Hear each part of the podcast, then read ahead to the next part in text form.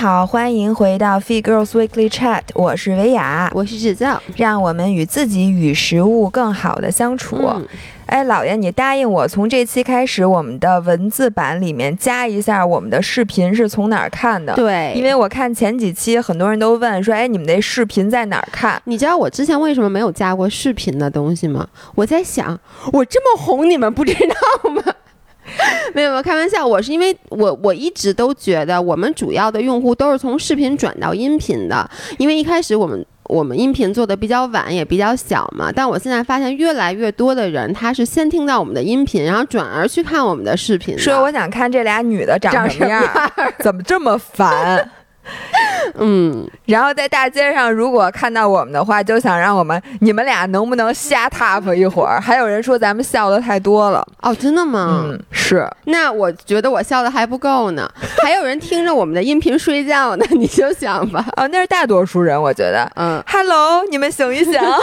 OK，、嗯那我们这一期呢，我们俩坐这儿半个小时，也没有想出来有什么特别好的，比如说干货呀，嗯或者说特别集中的主题。那我们就来聊一聊最近我在那个日常中碰到的一些事情和可能和给我的一些灵感或者困惑。嗯，我说一下大背景，是因嗯为最近不是秋天了吗？嗯然后我也开始了这个紧张的铁三训练，然后在你训练时间比较长，或者你嗯路跑啊、骑车比较多的时候，你就不得不开始思考人生。你知道，你运动的时间越长，嗯越容易冒出各种各样的想法，比如觉得人生到底有没有意义呀？我的知识体系到底够不够完善呀？所以你看啊，就说你做这运动简单吧，你看你还有空思考。我跟你说，我做的那种高级的运动，比如在柔术，你不可能在打实战的时候考虑人生还有没有意义吧？如果你考虑这件事儿，你可能就没有人生了。对，是的，所以呢。哎，我在这里面，我想说一个，我不知道啊，有有很多粉丝，当然大多数人没有我的微信，嗯，我的那个微信从去年开始就有一个签名儿，你知道微信朋友圈这块是有一个签名的吗？我不知道，我你然后签名叫什么？嚯，我对不起啊，你知道我又开始阅读障碍了。我昨天还看 YouTube 有一个视频在讲什么是阅读障碍，它其实就是它会在读字的时候，就是英文单词，它会啊里面有好多个字母，它看不到。它其实啊不是读的是反的，它是看不到。我觉得我现在看你这个里面，就好多字我看不到。你给我读一下。这样，我给大家读一下啊，老老的的签名是七夕在非反应性觉知的清醒空间。我断句断对了吗？哎，你别说，你念没毛病，字七字儿都看。栖息在非反应性觉知，非反应性觉知是一个一个东西。对，栖息在非反应性觉知的清醒空间，完全没有什么意思。就是我我想说一下，就是你你的运动和我的运动的一个本质区别，就是你的运动啊都是反应性的，比如说呢，人家打你，你也打他。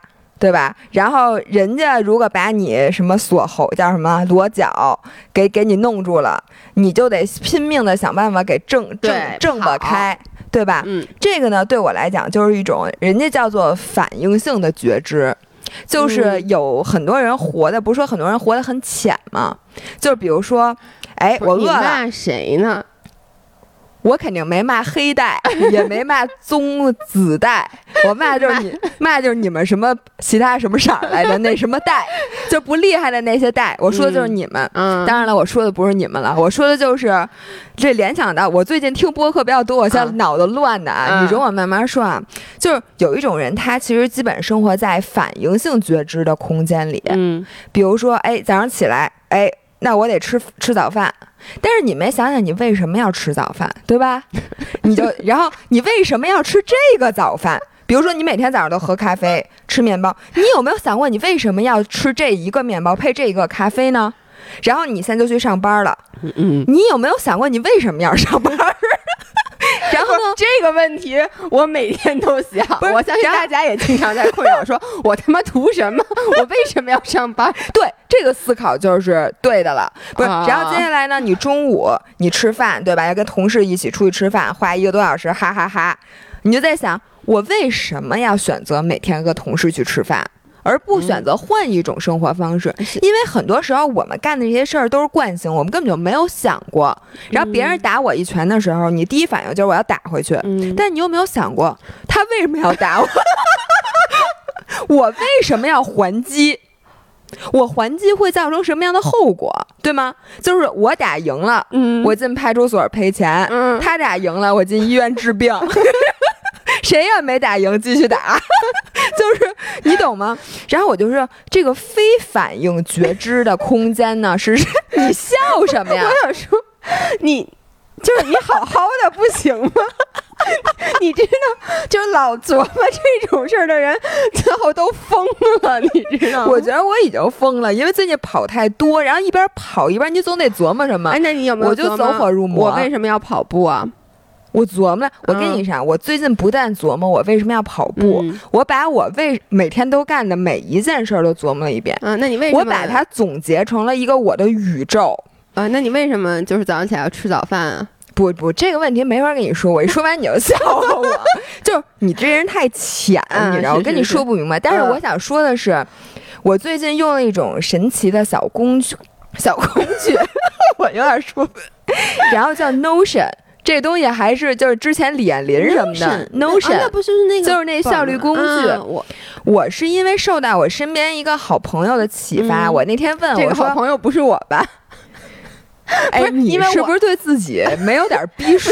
因为 Notion 还是免费的，我还买了那个那个什么 Good Note 那种都五十美金一个的。你买你花五十美金买了一个你从来不用的东西，我用过一次，我在上面想画画，后来发现我画画太难看哎，了。就是你想画画的投资是先买了一个那个笔 pencil，嗯，然后花五十美美金上来就买了那一个花钱的。我不，我买了一个五十美金的，买了一个二十五美金的，因为我不知道到底该买哪个，我就上 YouTube 去调起来，后来就发现我忘了另外一个叫什么，就是这两个说都好，说但有一个什么还能录音，然后呢，呃，另外一个什么 file management 更好，我就都买了，买了以后发现没有 file 需要 manage，我就在其中一个里面想画一画，后来我发现我画画，妈呀！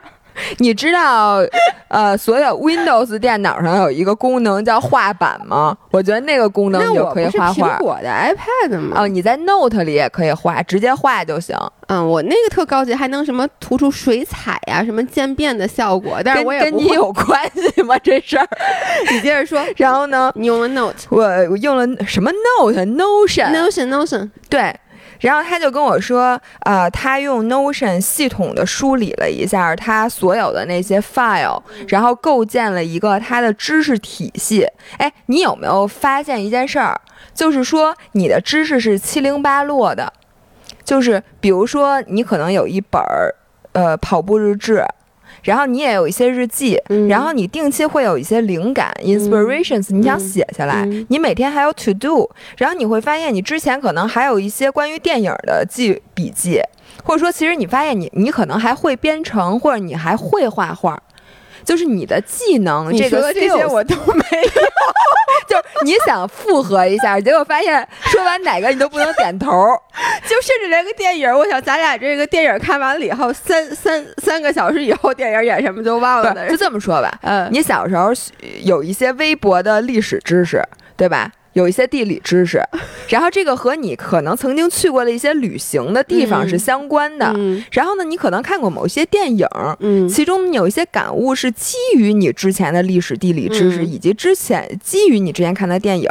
但是呢，这些知识这些小的点，它都是七零八落的，嗯你很难呃把它组成一个你的观点，或者你的就是有点像世界观，或者说你的一个 experience。你怎么知道就是你的表？达，你明白吗？所以呢，呃，Notion 就是为要嗯构建知识体系这件事儿，是把你所有奇奇怪怪、犄角旮旯从小到大具嗯备的这些知识，重新梳理一下，嗯看看他们呢怎么能组成一些可以让你用作这个呃。建立你新的人生观、价值观，或者建立你某一些历史观呀、嗯某一些呃叫什么一某一些感悟的基础。老伴儿，你知道，大家可能不知道，我们俩现在有一个，就我现在一边在录着音频，然后我一边在喝着那个之前我们叫贝不是那边上挖的那酒。对，我我刚才你我我现在我刚看你都重重眼儿的，你马上就要睡了是吗 主？要是不是是我觉得你说这话就 是天旋地转，是因为我喝了酒我听不懂的，还是因为我欠缺你说的这些知识，所以听不懂呢？嗯，你接着说，然后你怎么去构建了？我以为你要说老伴儿，，你以后能不能别跑步了？你真的跑完步快疯了。对，然后我就发现 Notion 这个东西是需要很强的学习成很大的学习成本的，嗯，因为它里面太这个工具太好使了，以至于有点复杂。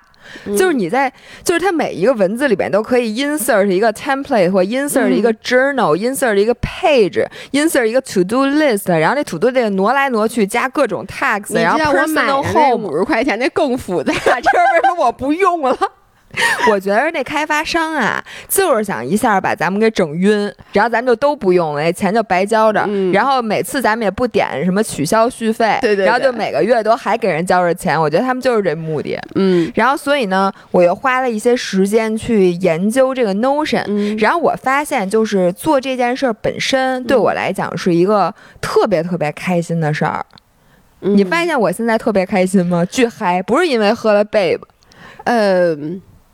我我必须得说，这这个我同意。就是我刚买的那个 Good，那个是是叫 Good Note 吧，我忘了啊，那个叫什么，好久没用了。我刚买的那根笔和那个 A P P 的时候，我也特高兴，我也把里面那东西都研究了一遍。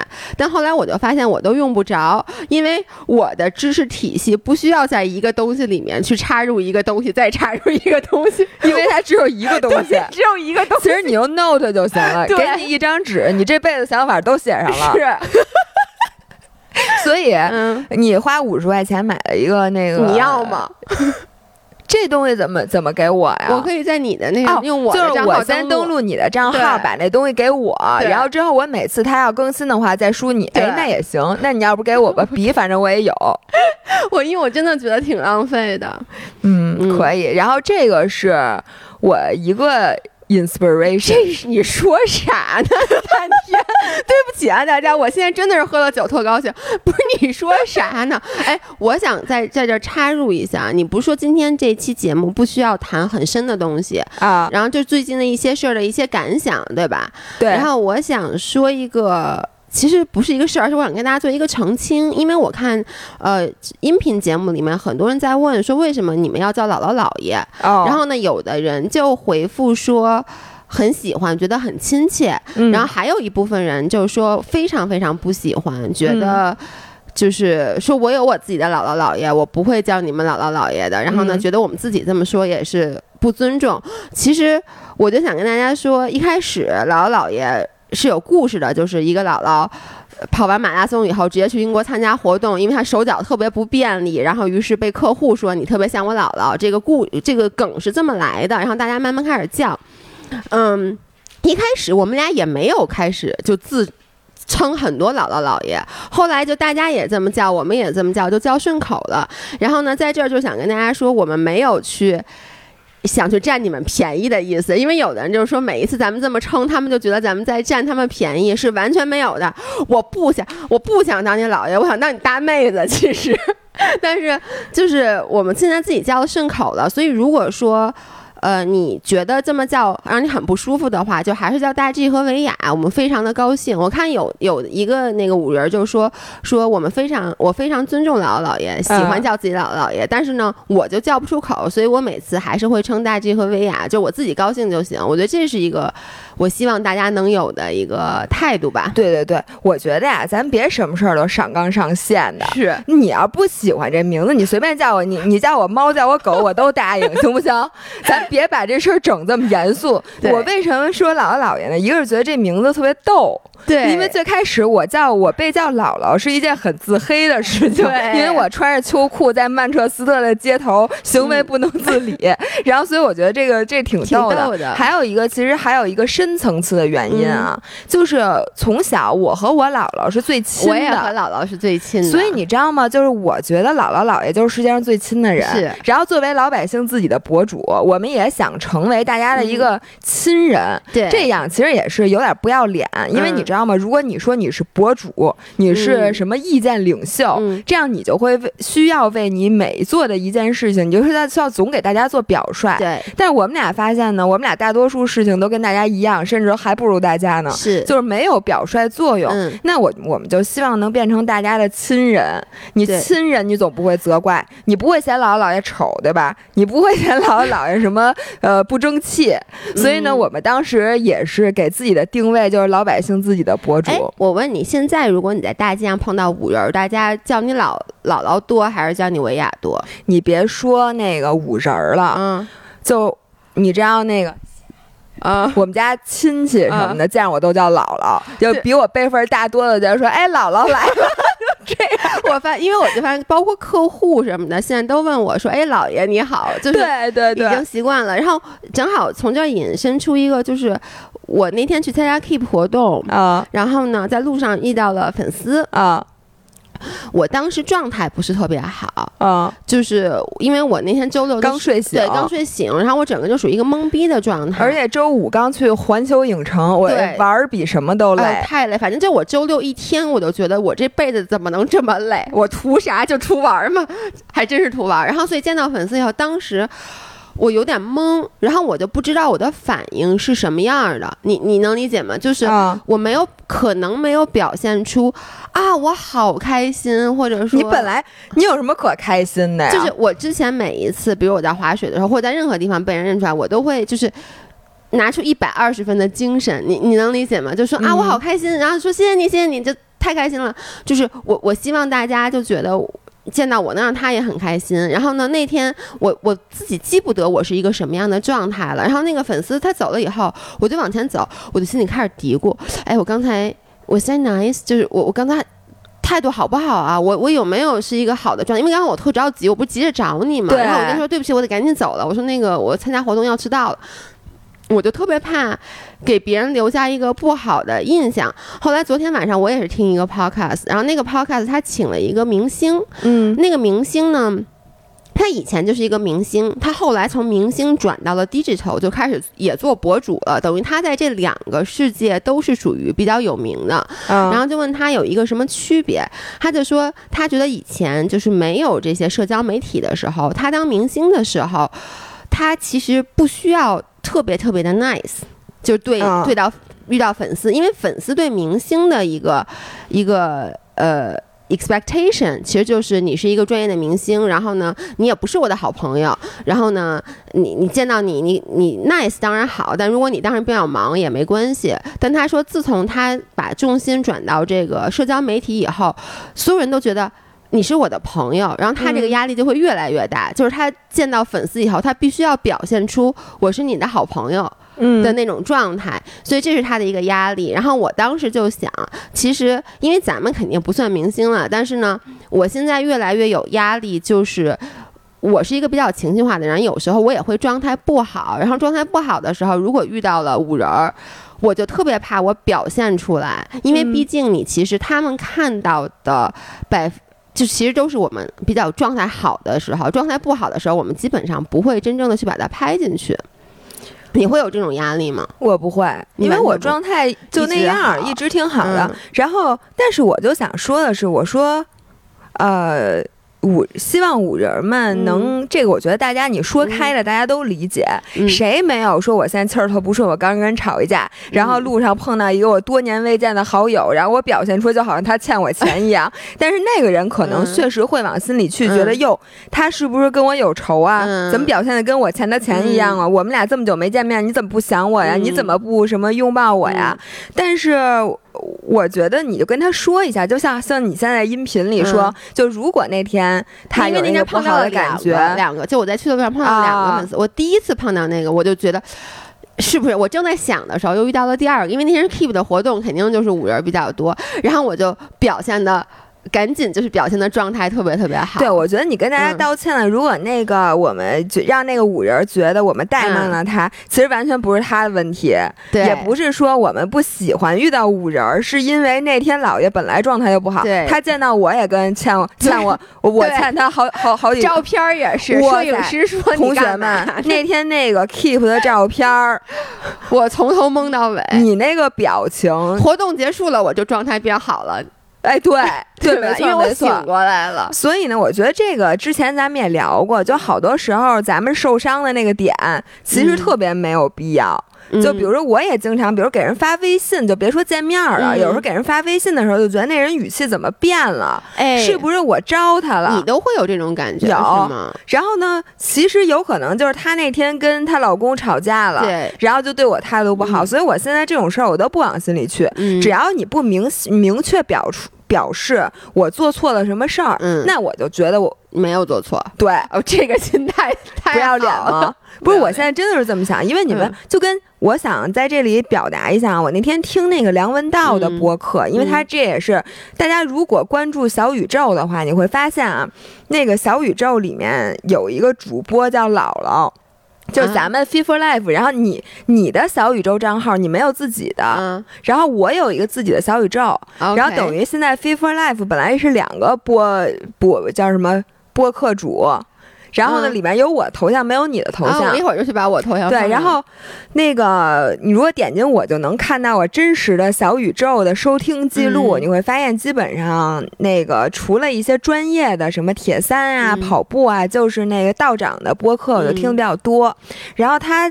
有几期节目最近呢，我觉得嗯大家如果有兴趣可以找去听听。嗯他有一期叫《运动如何缓解我们现在的倦怠》，嗯差不多这个就是奥运期间录的。嗯我觉得那一期讲得特别好，我一会儿也会谈到。嗯这个让我产生了一些思考，然后另外一期叫做“为什么我们现在这么容易愤怒嗯”，然后他那里那里面就举了一个例子，就是说那个杨倩，就这次奥运会拿第一块金牌的那个女孩就说杨倩刚夺金的时候，有一个社交媒体的账号发了一个 pose 很短，说什么杨倩第一金冲冲冲，嗯。就这意思，觉得她特别好。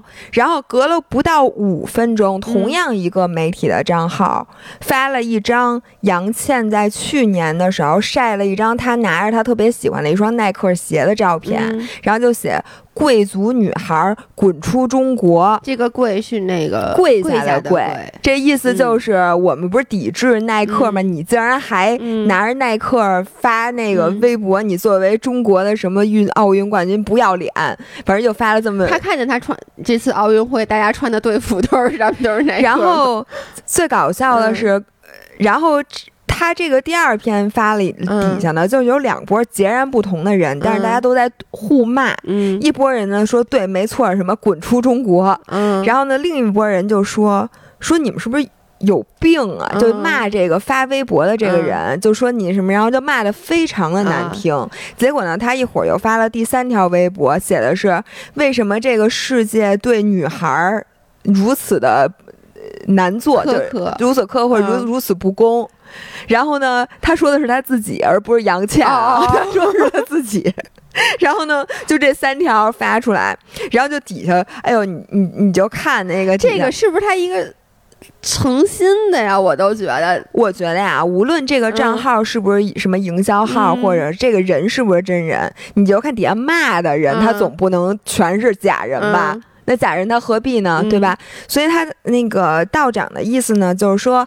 为什么我们现在要如此的？就是我们的情绪都是嗯极端的，要不就是无比支持、感动，嗯要不就是什么的，我这个让他滚出中国，让这个人什么的。然后我发现，其实我们的大多数人儿其实是非常平和的，因为就是咱俩是这种人，对。但是呢，我也收到了一些大家的那个，就是甭管是私信，私信嗯。为主啊，然后也有一些公开的评论，比如说在质疑我穿着那个耐克嗯，拍照没有打码这件事儿。然后我现在就想在这里澄清一下，我说其实我对于耐克这件事儿，嗯我是不带着任何情绪的，嗯。从头到尾我都不带任何情绪。最开始呢，就是我们出来新疆棉的事件。嗯。那我之所以把那个打码啊也好，嗯。说那个比如删除之前发的一些东西也好，是因为我是在支持政府，嗯，是因为我觉得作为一个中国人，嗯。如果政府号召大家说要嗯。抵制这些就是新疆棉事件的品牌，嗯。那我作为呃一个公民，我是希望我能支持，就跟嗯政府如果说希望大家募捐捐款，我也会去捐款或者说。在这个疫情期间，需要大家去做好戴口罩啊，什么不让出门啊，我肯定会配合。但是嗯这只是尽了我作为公民的义务，但是我并没有对这个事情感到特别愤慨。嗯，就我觉得，就是我，我觉得就是很平常的嗯心态。然后呢，之后国家自从他不再公开表示抵制，你看嗯耐克店什么也什么事儿没有吧，嗯也没有京东。淘宝也没有下架吧，然后中国的这个奥运代表队还是耐克鞋吧，耐克衣服或者等等等等包括。苏神的衣服啊什么之类的，那我的理就那那我心想，那就是国家不抵制了呗。嗯这个这个事情甭管过没过去，反正政策上是不再抵制了。嗯那我作为一个公民，我们家抽屉里那么多耐克，嗯，你说我怎么办？我所有衣服我都买新的。我觉得这不太现实吧。然后呢，我就穿着耐克，我也觉得你打码真的挺奇怪的。说实话，嗯你说，然后我就不打码了。结果呢，我们收到一些人的私信，就开始说说。我觉得我对你们这边好失望，嗯你们竟然什么什么？去年你看你们打码，嗯今年你们连码都不打了，呵呵。你知道我特别讨厌人说“呵呵”这两个字，哦，我也是。哇塞！我一说，我我真的那我从来都没有打过这俩字儿，我打出来我手都抖，就是感觉是那种非常冷漠的嘲笑，或者或者那种极端的对你极端的失望的嗯那种表示。然后我前两天还收到一条那个私信，是说我要把你们俩给取关了。嗯为什么呢？是因为作为一个在微博上三百多万粉丝的大 V，、嗯。你们竟然到今天都没有对西安地铁事件发声。姥姥跟我说完了以后，我问他西安地铁怎么了？对不起，我真不知道，因为我没刷微博，前两天忙的。嗯，然后我我跟大家说一下西安没有，我我回一下，就是西安地铁事件是什么呢？就是在西安的地铁上，一个女生跟一个老人发生了口角，然后嗯甚至发生了一些身体上的接触，然后最后那个就把保安招来了，嗯然后这保安就强行的把这个女子嗯拖拽下地铁，然后把她那个衣服都给弄掉了。嗯呃，我想说的是，就是微博。我们发声还是不发声？我觉得这个是每一个公民自由的权利。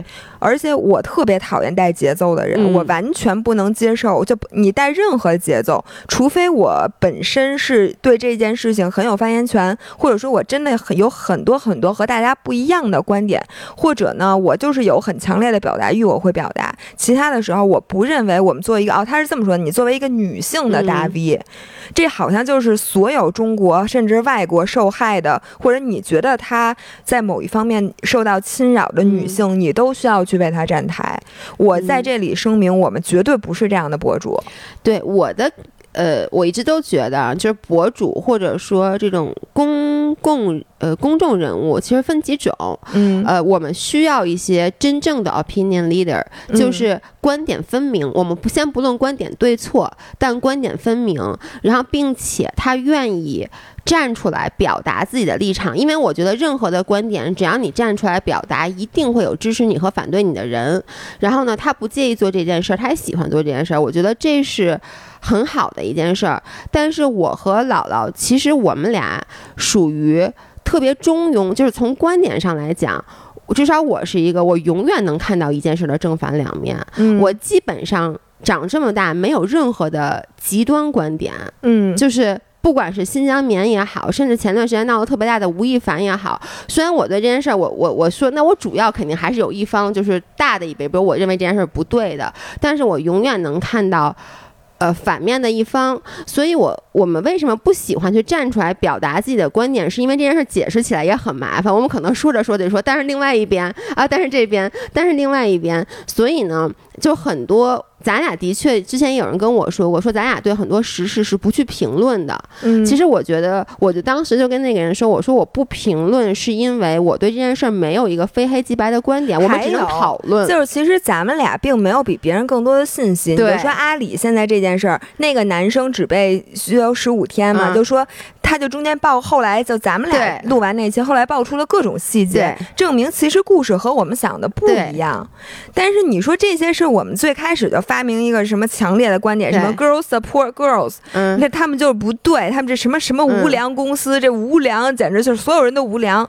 你说我们怎么可能做这件事儿了？如果我们俩做这件事儿的话，我觉得咱们播客也不会有听众了，因为我相信，呃，大多数我们的听众和我们一样都是。嗯，非常理智的人，然后我们都栖息在非反应性觉知的清醒空间里。反反，我觉得我不是非反应，我是反应慢的那个空间。然后我也想说一声，我个人真的觉得呀、这我在之前咱们录过自己不受欢迎的想法里说，嗯我觉得现在咱们女女权主义这个旗子是不是可以放下一点了？就是现在的感觉，就是只要这受害者是个女的，嗯，就大家就就就是没有理由的愤怒。其实这就你刚才说的，就是不光是女权的事儿，就现在热搜上稍微出点什么事儿，就会有很你看那个评论就加女权的标签儿，大家的那个愤怒就是到达了顶点，而且不能允许你站在一个理性的角度，稍微的为另外一方说半句话。你如果说了一丁点儿，就说其实这件事儿也未必是这样的，或者说也要看一看更多的信息，就会立刻有人说说你。你是不是就类似于你就是坏的那一头，然后你就是走狗，你就是怎么样？所以就是基本上你看留言现在都是一边儿倒的，嗯，但是我觉得呀，大家还是有发声的这个欲望的。嗯我觉得大家可以在咱们俩的社交媒体底下发声。嗯因为呢，咱们俩毕竟是一个就是小众的号，就没有吸引到这个微博大多数这种大众的关注，所以呢，我发现。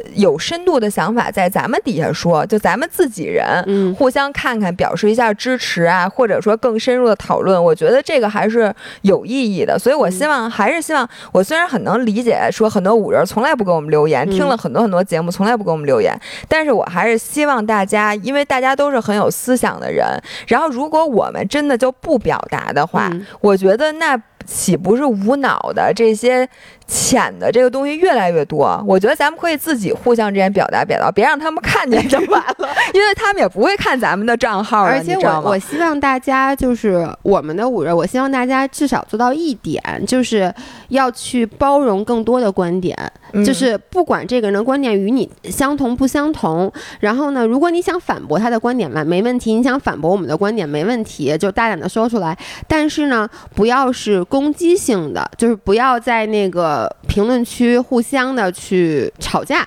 那咱们基本没有对，对。嗯。然后这个是一个，然后我最近还听了，其实就是今天早上、嗯我又去听了那个 Steve 说的那个播客，这个也是大你你撇什么嘴啊？就行吧，不是人家 Steve 说那些那些题目，你说好不好，值不值得听了？嗯，听吧，听听听听听听听。学不是生会主主席，主主席好，主席主席好，不是主席本来就对你有意见，你以后还打不打算跟人家那儿好好混了？然后我就说听了嗯 Steve 说的一期，就是有一个粉丝的来信，嗯然后我觉得跟五人特别像啊。嗯他说我发现我这个人啊，就是两轨列车，人家可能不是这么说的，但是我我我两轨列车？就是说，有的时候上了，比如说我今天上了这一轨列车，嗯我就是一个积极性、主动性爆棚的人，啊，我的自控力我跟他一样。就是我的嗯自控力嗯爆棚，嗯我的行动力爆棚，然后我就是就做。嗯然后有的时候呢，我就是一个无比拖延、无比懒惰、无比 negative，无比 negative 的人，我就是这样的对吧？我也 somehow 是这样的我觉得你。不是，我觉得你更多时候就是你是可一直是比较稳定的对，但是我也有这两个时刻。啊，对对，吧？然后呢？呃，这个不新鲜，这个嗯观点不新鲜。然后我们也曾经试图对这个观点做出过很多种分析，或者是说说咱俩的例子。嗯但是呢，你知道 Steve 的回答，我觉得非常巧妙。他说的是，呃，你可以从另一个角度试图理解这件事儿，是就是你的理智和你的潜意识，嗯，就是说，嗯，人类进化几百万年，但是呢，理智其实是出在出现在呃十万年前的事情。嗯所以呢，在你人类发展的漫漫长河里，理智只是最后的那一闪灵光。就是大多数时候，呃，人类其实那会儿是没有理智这个这个东西的。所以呢，其实那会儿你的潜意识其实是主导你整个的人的。所以有的时候，当你觉得你你的理智告诉你这件事情你明明应该做，但是你一直拖延，一直负面，一直不想做的时候，你有没有考虑到，也许是你的潜意识你告诉你这件事有什么不对劲？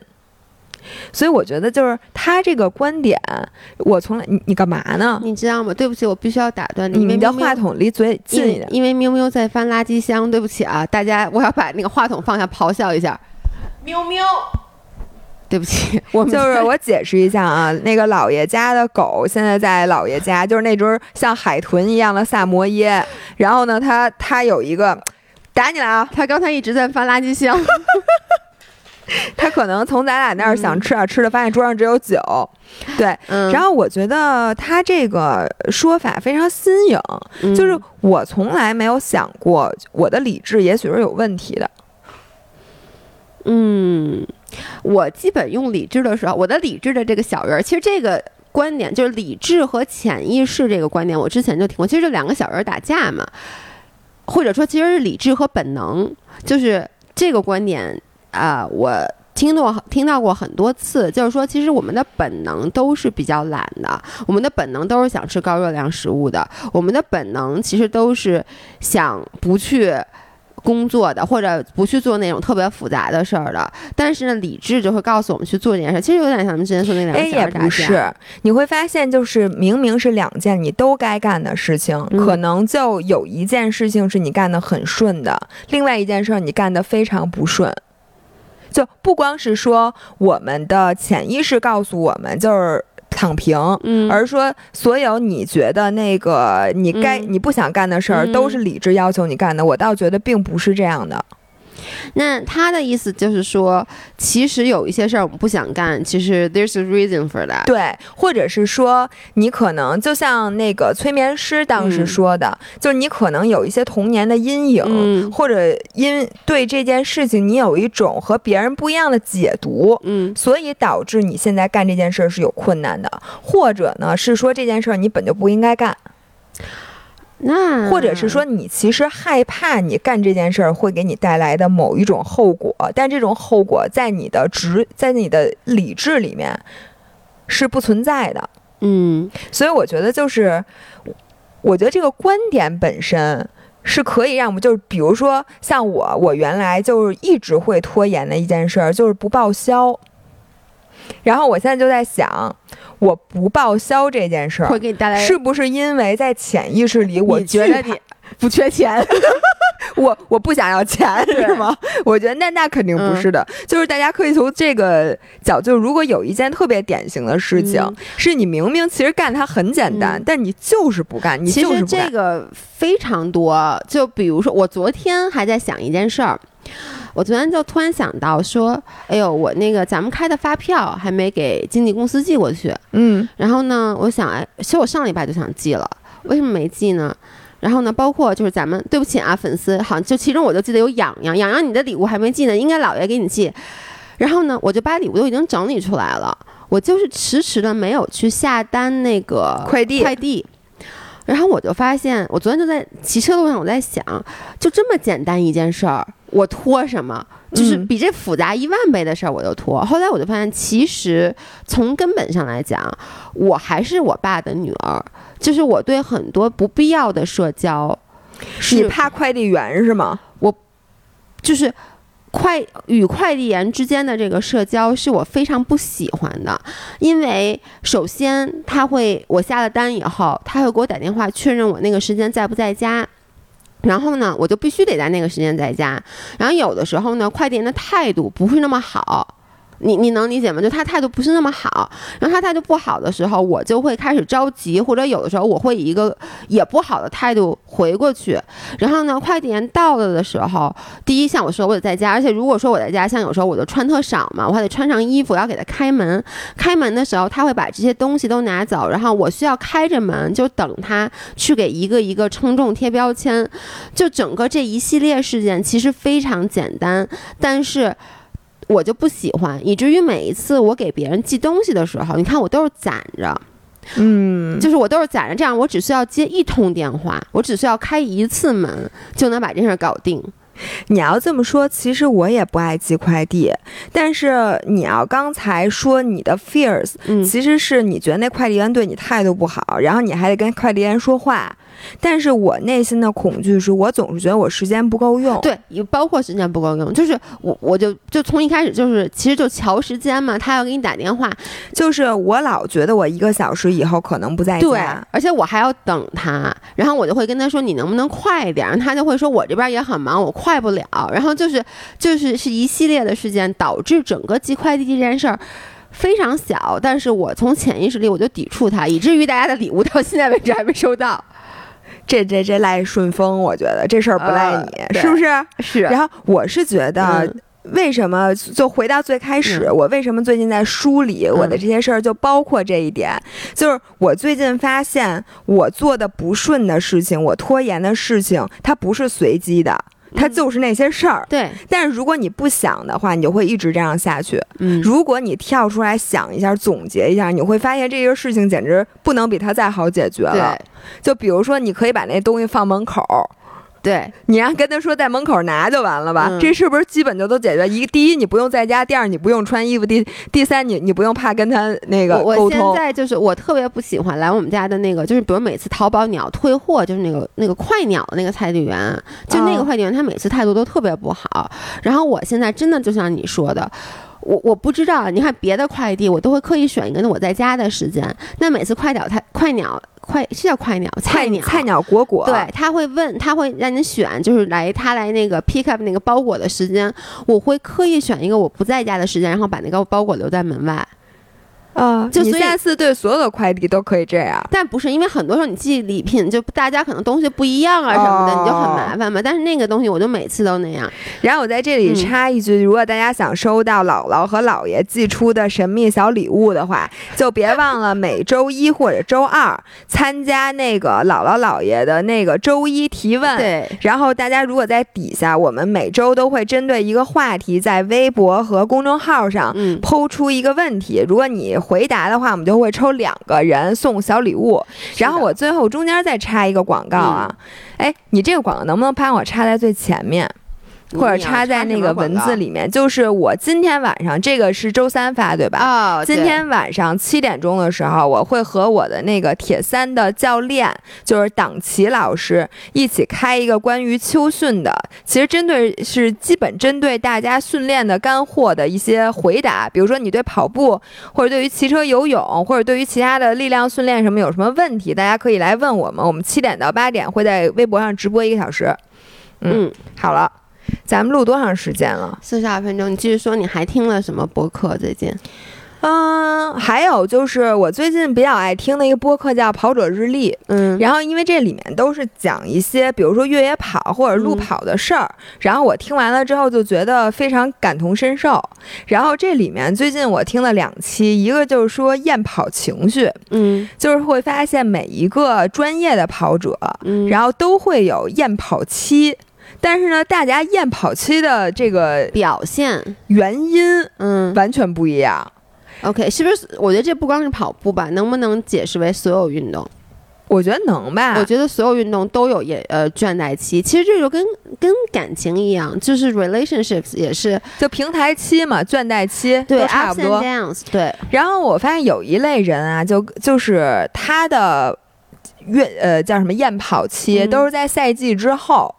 就比如说他嗯参加完最后一个比赛，然后之后一段时间没比赛了，他没动力了。他就不想，就嗯我身边那个，我跟你说那个比大铁的那大佬，嗯。就老跟我一块儿骑车的小伙伴儿，他就是，我发现他这个一没比赛吧，他就不爱练，然后跑步一星期一次都不带跑的那种，然后如果一有一个比赛就嗷嗷训练，就每、每周训练比基普乔格还勤嗯。那种，我觉得这种人就非常典型。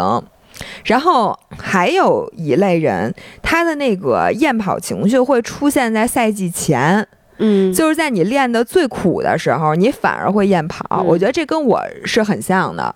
就是我发现我是什么时候最厌跑，就是嗯压力大的时候。嗯就比如说我最近没有比赛，我反而练得特高兴。嗯，因为我觉得我今天那个完全不用管自己的配速或者什么的，嗯我就是好想跑我就跑，按着干按按照心情跑，不用按课表跑，我就会跑得更高兴。这个不符合你的人设呀。我没有人设，不要给我贴标签儿。呃，我来，我现在给你贴一标签儿啊，不是，就是因为。你其实是一个很容易被目标激励的人，所以我一直都觉得你应该是在赛前，因为我是 exactly 你刚才说那种，就是如果遇到了就有比赛或者说是有一个目标的话，嗯反而会或者说被数字捆绑了，被任何的目标或者结果导向捆绑了，都会让我产生抵触心理。而我是那种 exactly 就是，如果说没有比赛，没有，我就现在就完全就是自己练，自己开心，然后我会比较有动力。但是你看你，包括你给你自己制定这种秋训计划，我觉得每次你特兴奋，我制定计划是很兴奋的，嗯但是呢，就是我本身说实话，我验跑的时候非常少。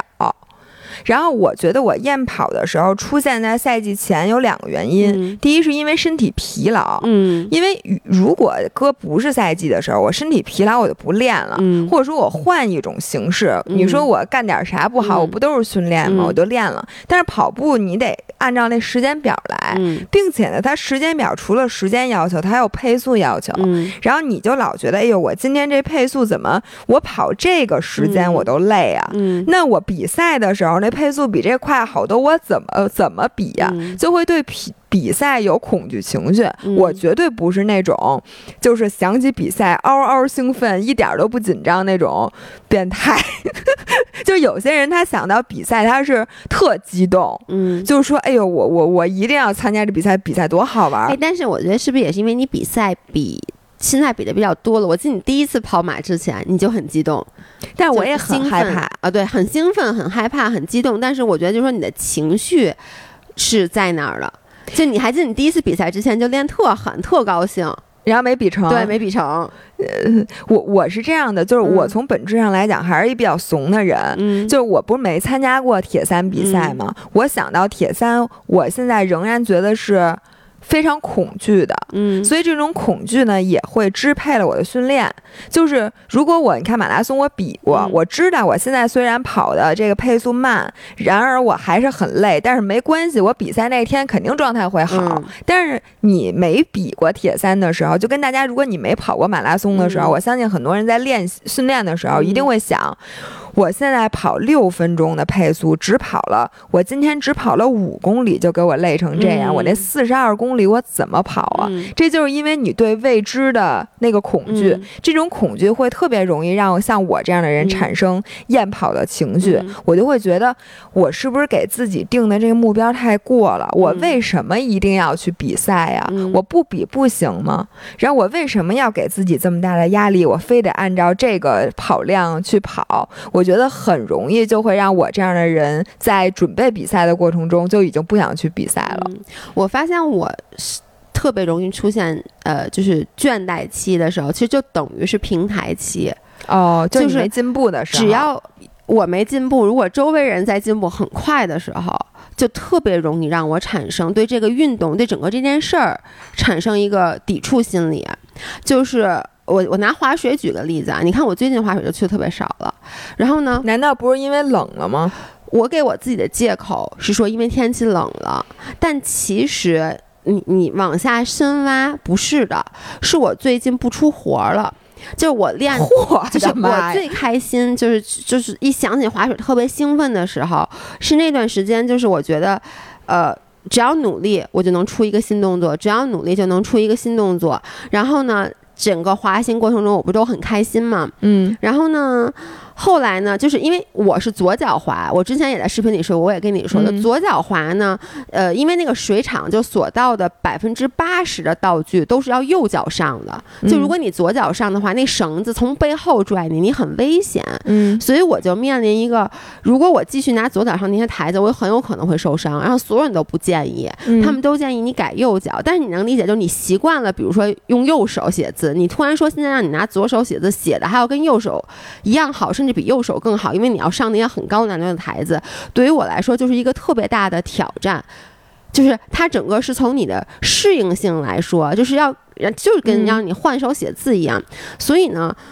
就特别费劲这件事儿，而当时跟我一起练的其他的小伙伴，一开始大家水平都是差不多，因为虽然我左脚你右脚，但是练的活儿并没有那么大区分。嗯但一下子现在他们因为都是右脚，所以他们上那些高台子就训练就很快就成了，然后就一圈儿一圈儿一圈儿的。嗯然后我呢，因为一直你知道改变习惯是很难的一件事儿，它比练技术要更难，导致我后面的进步就就 stagger 了。嗯所以我就不想去了。尤其是每次我一去看到别人，就是而且人家又比我有空，我几天不去，一个礼拜不去，发现人家又练成一新活，人家又练成一新活，然后我就有点受打击了，我就不爱去了。我觉得好多人退坑某一个运动都是因为这个。对，包括柔术，就是你看柔术，呃。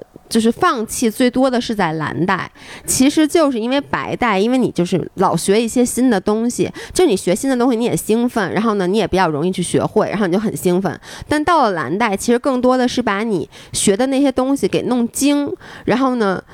特就是这个的难度会更大，所以很多人都是觉得这段时间，而且这个进步是不明显的，嗯所以很多人就觉得，哎，怎么到了蓝带、白带，我这个每次都能学一个新动作，然后呢，可能学仨我能使出一个来。到了蓝带，我发现我学的所有东西都用不出来了，因为你的对手也在成长。这个时候，就是蓝带的那个 drop off rate 好像能高达百分之六七十，就你想，一半儿的人到最后都不练了，就折在这儿了。我觉得这跟举铁也特别像，就是为什么我发现就是举铁的人很多都转干别的去了，嗯就是因为我发现你你说你跑步吧，嗯，你但凡你就你能参加个什么半马、嗯什么，你能参加个比赛，对对吧？？你比赛你有成绩，然后你有个奔头，对。举铁呢？你说几个人会去参加那个健健美比赛，对吧？大多数人你练一辈子，你也一个比赛都参加不了。是所以这些人练着练着，而且你会发现，你一个人天生，你只要不吃药，然后基因你，而且你天花板每你每天就保持你同样的训练嗯频率，你就是不会进步了。对，这个我们之前也说过，就其实你大概花一开始花百分之二三十，就二八定律嘛，你花嗯。百分之二十的努力，我觉得举铁可能稍微多一点，比如说你花百分之五十的努力，六十的努力，你达到百分之八十，这个基本上是基因天花板了。然后呢，你再想往上涨那百分之二十，你就是需要可能花出百分之百甚至一百二的努力，而对于大多数的人来说，像你说的这一没比赛，二你到最后那个变化是非常小的，不像你是一个纯小白，你开始练肩，咣咣咣那肩往外，到最后那个肩真的就是这个线条的弧度稍微好一点点，那可能还是你今天充血状态好，你明天可能睡多了，你充血状态不好或者怎么样了，它可能就没那个效果就没有了，所以到最后你的激励的你的东西就越来越少。对，所以我现在也是觉得，你说大家为什么斯巴达那么火，嗯就是它其实是给这些健身，但是就健到一定地步，但是他又无法进步的人准备的比赛。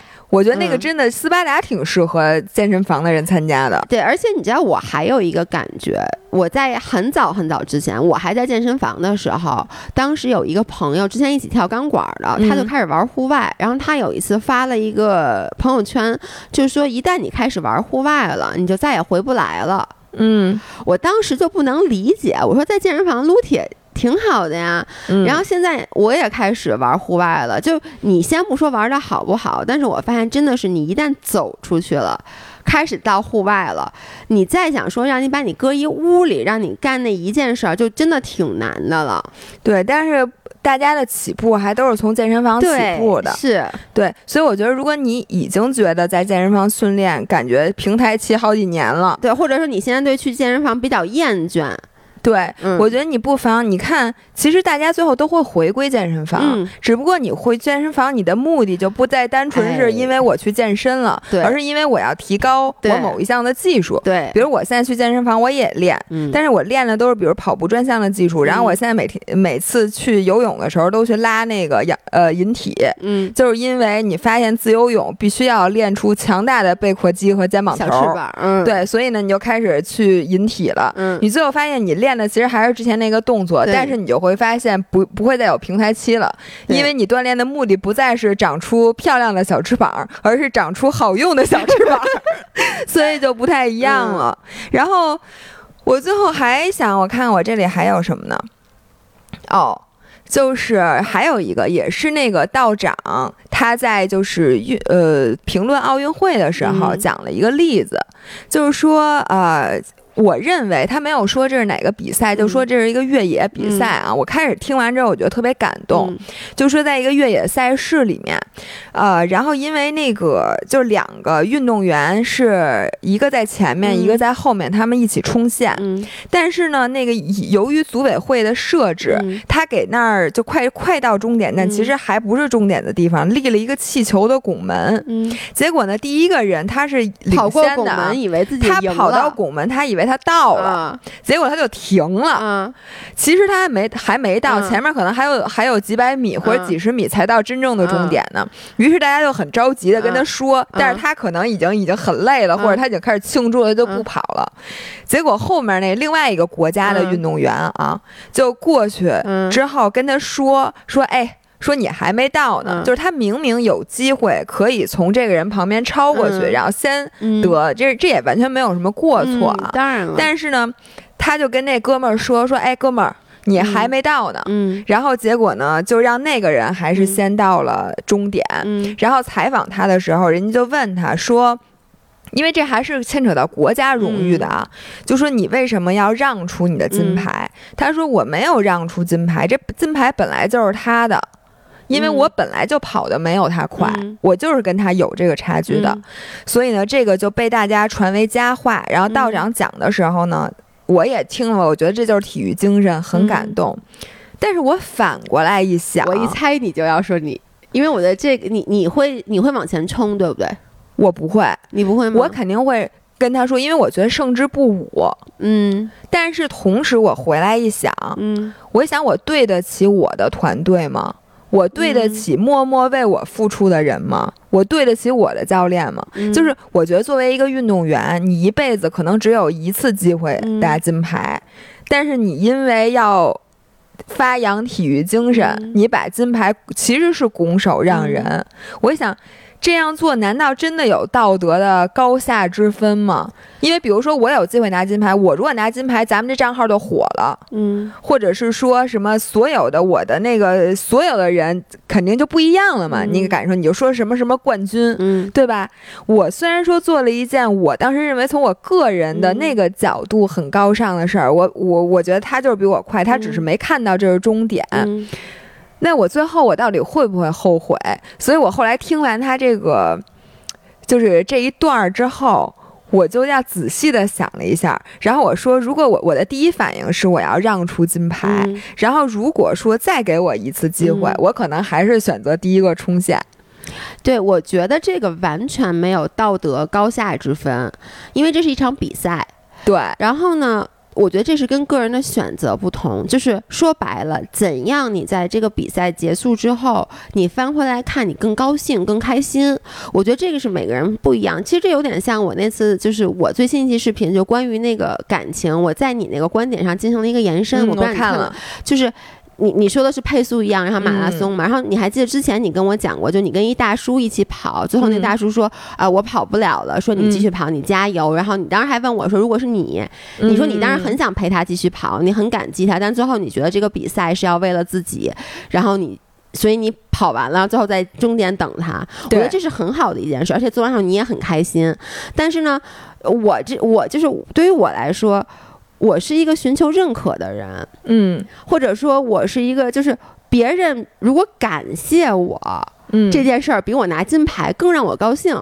嗯，就是我，但是你有的时候想过没想过，不光是你自己高不高兴，嗯，你背后还有那么多利益相关者，他对但是我们的利益你管不管？不不不管 不管 不是，所以我就要看，就这件事儿就是怎么着让我最高兴。因为比如说啊，如果说这金牌就是对于我的教练，就是这是他人生什么最后一个什么特别呃重要的。他带出的唯一一个对冠军，他什么件事对他特别重要，而这个教练对于我来说又非常非常的重要的话，那我会去冲刺。但如果就说没有那么严重啊，就是都先不说体育精神，就是任何一件事儿，如果说我跑到那儿看到那个人停赛，我也会告诉他，是因为如果我告诉他，他会很感激我，然后我觉得对于我来讲。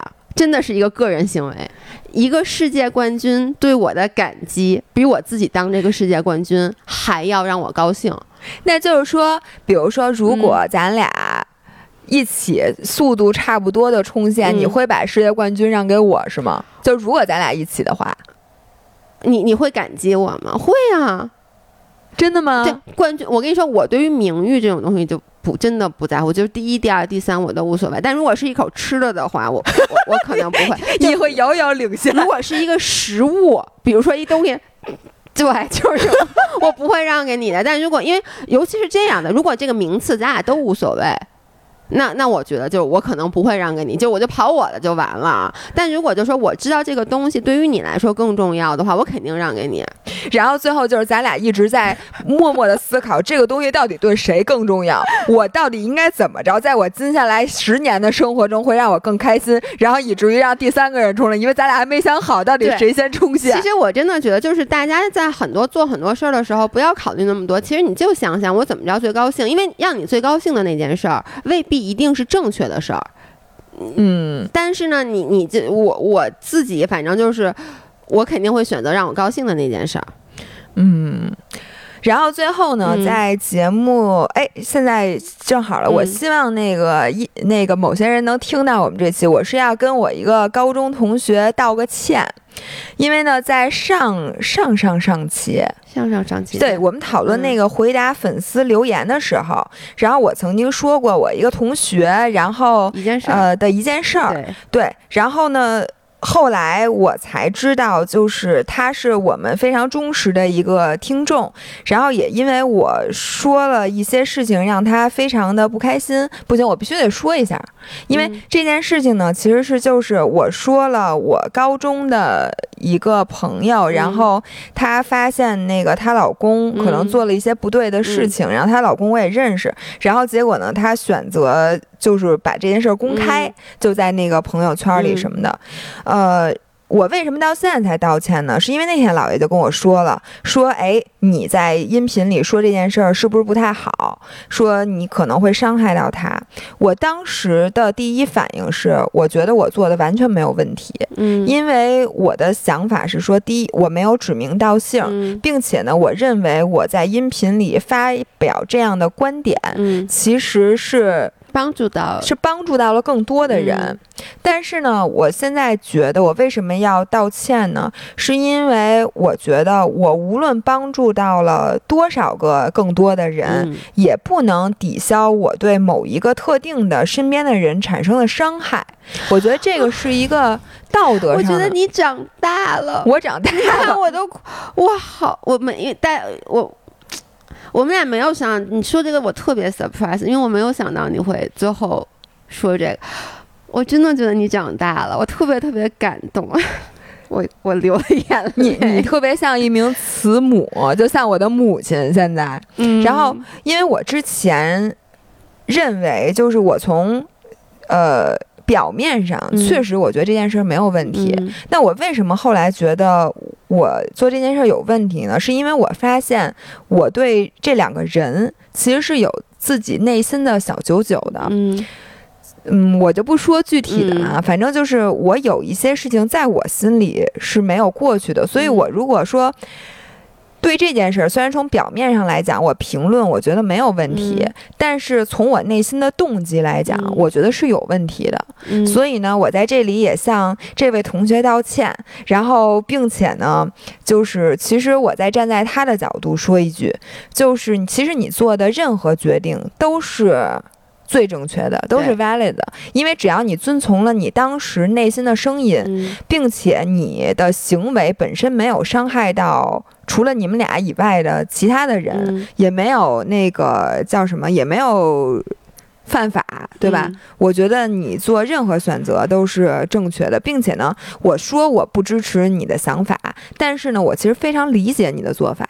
就是如果我很愤怒的时候，你别说这个事儿了，我觉得我更过分的事儿我也做得出来。对我其实也在觉得是，对但是呢，我最后也想说，啊，我希望甭管这件事儿你最后是如何处理的，然后我希望这件事儿能赶紧过去，嗯，然后能让你以后的生活就不再有这些乱七八糟的阴霾。嗯，姥爷要哭了，我我真哭，特别特别的感动。哦姥爷一边抠着自己的大腿，一边说他特别感动。行，那这一期就录在这儿，然后我们周五再见，周五见，拜拜，拜拜。Till the record stops, the record stops.